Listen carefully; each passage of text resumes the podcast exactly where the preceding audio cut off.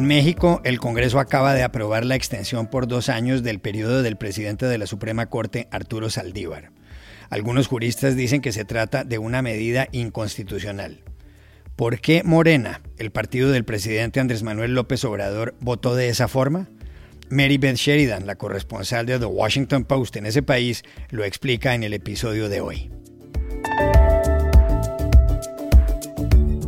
En Brasil, el Senado ha puesto en marcha una comisión para que investigue la forma como el gobierno de Jair Bolsonaro ha enfrentado la pandemia del coronavirus. La integran 11 personas y funcionará inicialmente por 90 días. ¿Qué consecuencias puede tener su informe final? Para saberlo, hablamos con Enrique Gómez Batista, periodista del diario O Globo. Entrar dentro, salir fuera, subir arriba, bajar abajo. Esas expresiones que emplean miles de personas podrían hacer pensar que el español es un idioma lleno de redundancias, como afirma un artículo de BBC Mundo. ¿Es realmente así? Hablamos en Cartagena de Indias con Juan Gozaín, periodista y escritor de larga trayectoria y miembro de la Academia Colombiana de la Lengua. Hola, bienvenidos a El Washington Post. Soy Juan Carlos Iragorri, desde Madrid. Soy Dori Toribio desde Washington, D.C. Soy Jorge Espinosa desde Bogotá. Es jueves 29 de abril y esto es todo lo que usted debería saber hoy.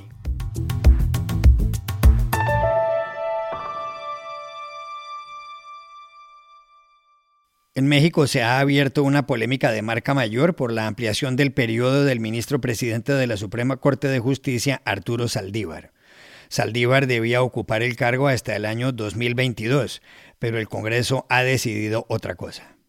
Hace dos semanas, el Senado dio luz verde a que Zaldívar continúe hasta el año 2024. Hubo 85 votos a favor, 24 en contra y dos abstenciones. La semana pasada, la Cámara de Diputados confirmó la voluntad de los senadores.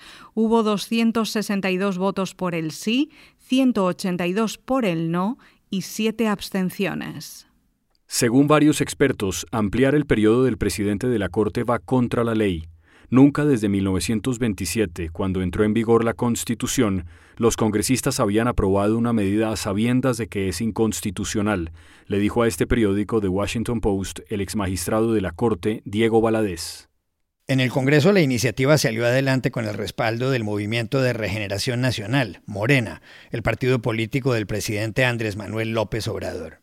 El jefe del Estado había insistido en la importancia de la reforma al Poder Judicial, que se aprobó la semana pasada en el legislativo.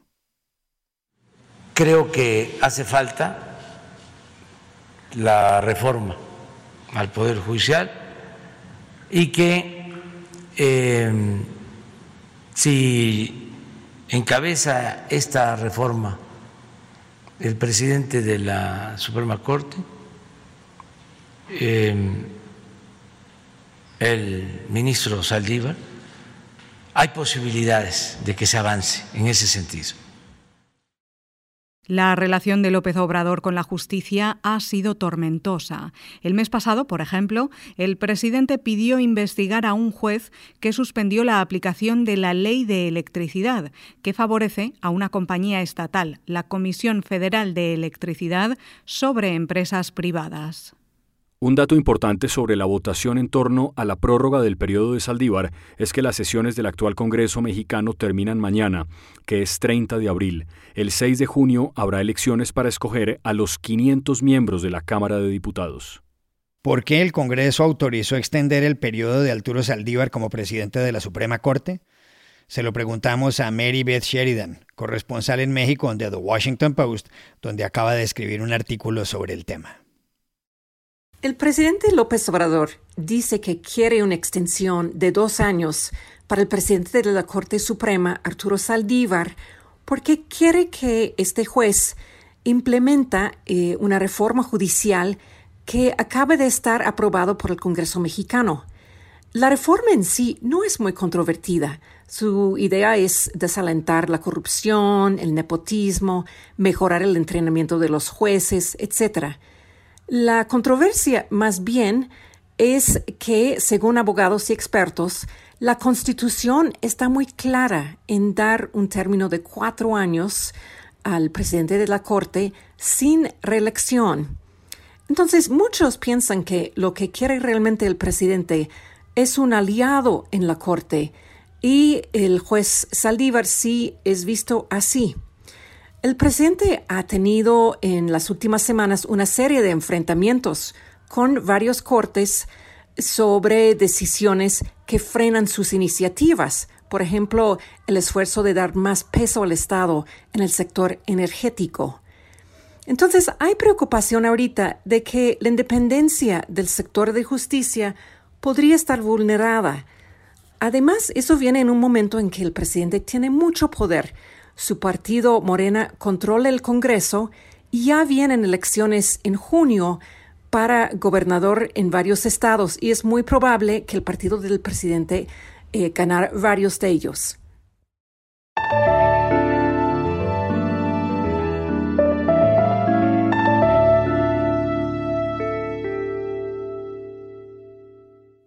El martes, el Senado de Brasil puso en marcha una comisión para que investigue la forma como el gobierno de Jair Bolsonaro le ha hecho frente a la pandemia del coronavirus. Sus conclusiones pueden terminar en la nada o tener consecuencias políticas y judiciales muy profundas.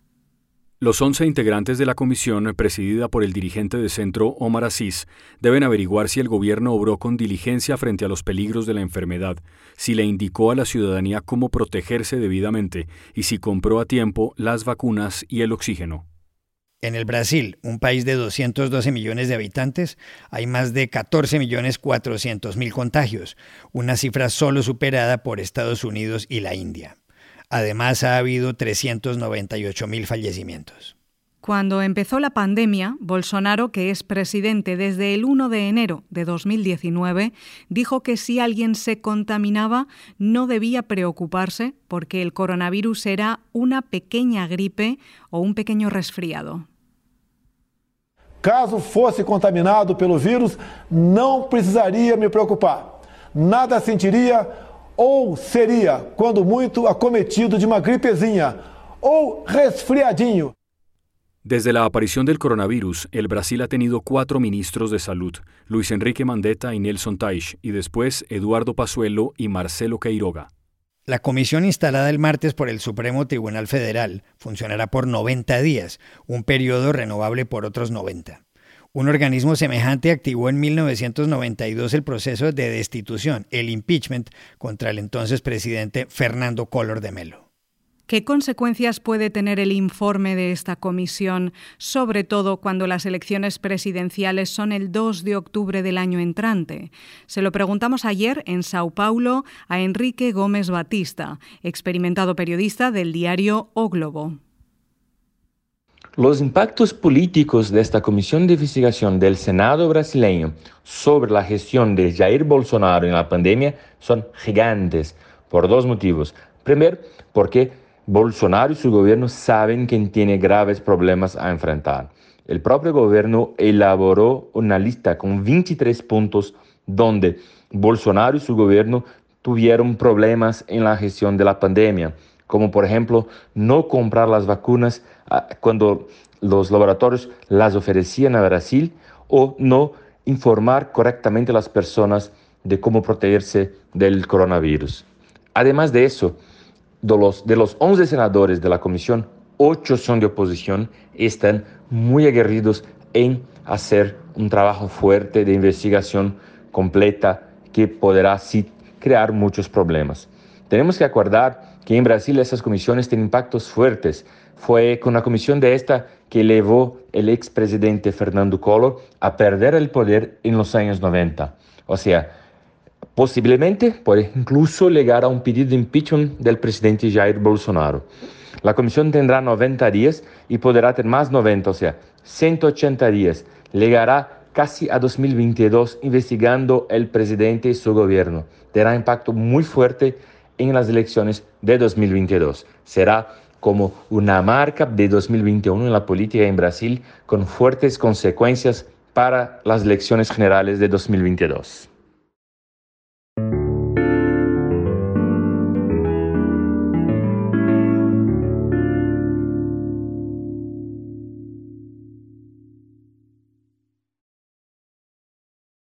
¿Es el español un idioma redundante? ¿Es así esta lengua que hablamos 490 millones de personas de La Coruña a Buenos Aires y de Monterrey a Caracas? Puede ser si tomamos en cuenta un artículo que acaba de publicar BBC Mundo. El texto afirma que mucha gente que habla este idioma suele emplear expresiones como lapso de tiempo, cuando lapso significa tiempo entre dos límites, y que otras personas dicen cosas como absolutamente gratis, cuando gratis ya significa sin costo o sin coste. También hay quien dice bajar abajo o subir arriba, a sabiendas de que es imposible bajar arriba o subir abajo. Y no falta quien afirma haber visto una réplica exacta o quien asegura que nunca antes sucedió algo cuando habría bastado la palabra nunca. ¿Es válido señalar que el español es una lengua llena de redundancias? Se lo preguntamos ayer en Cartagena de Indias a Juan Gozaín, periodista, escritor y miembro de la Academia Colombiana de la Lengua, la segunda más antigua del mundo. Mire, esa es una discusión que es casi tan vieja como la misma lengua castellana. La discusión de si este idioma es especialista en redundancias, en abusar, en ratificar el sentido de las palabras. Yo creo que no, no, no se trata de eso, se trata de varios fenómenos, por ejemplo, geográficos, por ejemplo, culturales, cambios de época.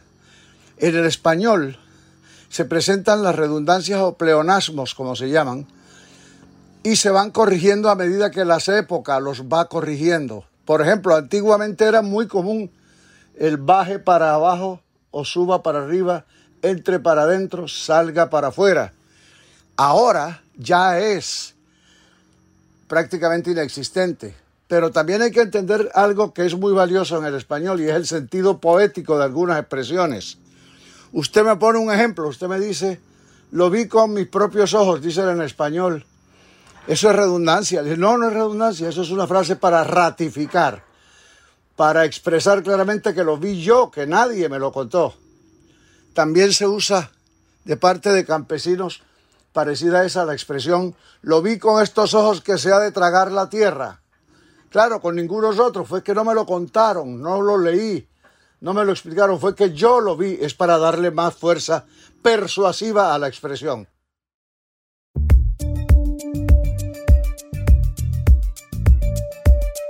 Y estas son otras cosas que usted también debería saber hoy. El presidente de Estados Unidos, Joe Biden, pronunció anoche su primer discurso ante una sesión conjunta del Senado y la Cámara de Representantes en el Capitolio, aquí en Washington, ante 200 invitados, a diferencia de los 1.600 habituales debido a las restricciones por el coronavirus. Biden repasó las medidas que ha tomado desde que juró su cargo como presidente con la mano sobre la Biblia familiar el 20 de enero. Dijo que heredó un país en crisis, la pandemia en un siglo, la peor crisis económica desde la Gran Depresión, el peor ataque contra la democracia desde la Guerra Civil, y agregó, ahora, tras solo 100 días, puedo decirle al país, Estados Unidos está nuevamente en marcha. I stand here tonight, one day shy of the 100th day of my administration. 100 days since I took the oath of office and lifted my hand off our family Bible and inherited a nation we all did that was in crisis. The worst pandemic in a century. The worst economic crisis since the Great Depression. The worst attack on our democracy since the Civil War. Now, after just 100 days, I can report to the nation America is on the move again.